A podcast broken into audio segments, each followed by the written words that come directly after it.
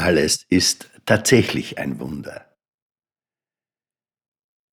In meinem letzten Podcast habe ich von den Enten berichtet, die mitten im Winter in einem eiskalten und zugefrorenen Teich in einem kleinen eisfreien Bereich munter vor sich hin paddelten. Mir war auf einmal vollkommen klar, dass das mit diesen dünnen und weder von einer Fettschicht noch einem Fell geschützten Füßen gänzlich unmöglich ist und sich dennoch ganz unspektakulär täglich und weltweit in ähnlicher Form ereignet. Was mir darüber hinaus wie von einem Blitzlicht erhellt klar wurde, war die Tatsache, dass mir dieser Sachverhalt noch nie aufgefallen war. Ich habe das, was ist, nicht als Wunder erkannt. Ich hatte mich daran gewöhnt und es einfach abgehakt.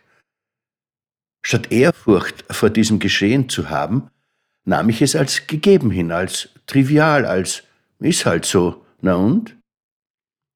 Im Laufe der Zeit wurden mir mehr und mehr Situationen bewusst, die genauso alltäglich waren und die von unserer Kultur in gleicher Weise bagatellisiert werden. Wir haben keinerlei Ehrfurcht vor dem, was sich tagtäglich direkt vor unseren Augen abspielt.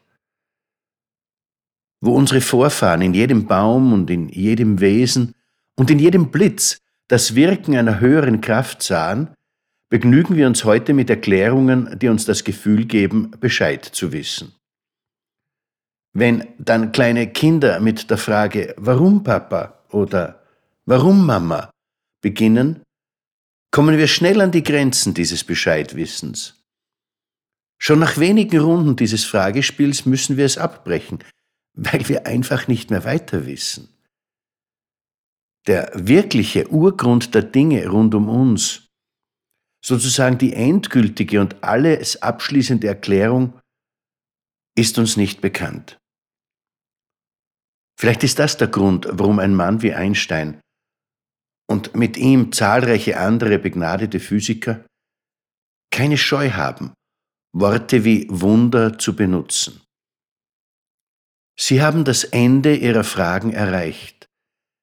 Sie haben so lange nicht aufgehört weiter zu fragen, bis sie erkennen mussten, dass am Ende etwas steht, was die Materie und die logischen Begründungen übersteigt.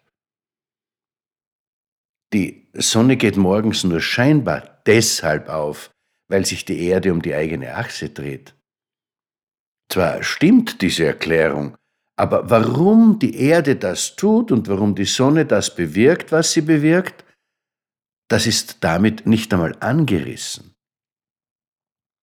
Warum schlägt mein Herz? Warum hat es nicht schon vor Jahren damit aufgehört? Das kann niemand beantworten, außer wir sind mit banalen Begründungen zufrieden, die jedes kleine Kind mit einer kleinen Runde Warum, Papa, in nichts auflösen kann. Dass die Sonne aufgeht, dass unsere Herzen schlagen, unsere Lungen atmen, Kinder geboren werden, Rehe am Waldrand stehen, die Apfelbäume blühen und danach Früchte tragen. Alles das sind Beispiele für die Milliarden Tatsachen unseres Lebens, die wir letzten Endes nicht erklären können.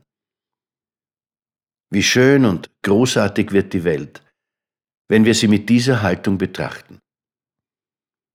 Ein Hoch auf Einstein, nicht nur für seine weltverändernden Theorien, sondern auch für seine tiefen Einsichten in das, was schon vor seinen Erkenntnissen gegolten hat und auch dann noch gelten wird, wenn seine Erkenntnisse überholt sein werden.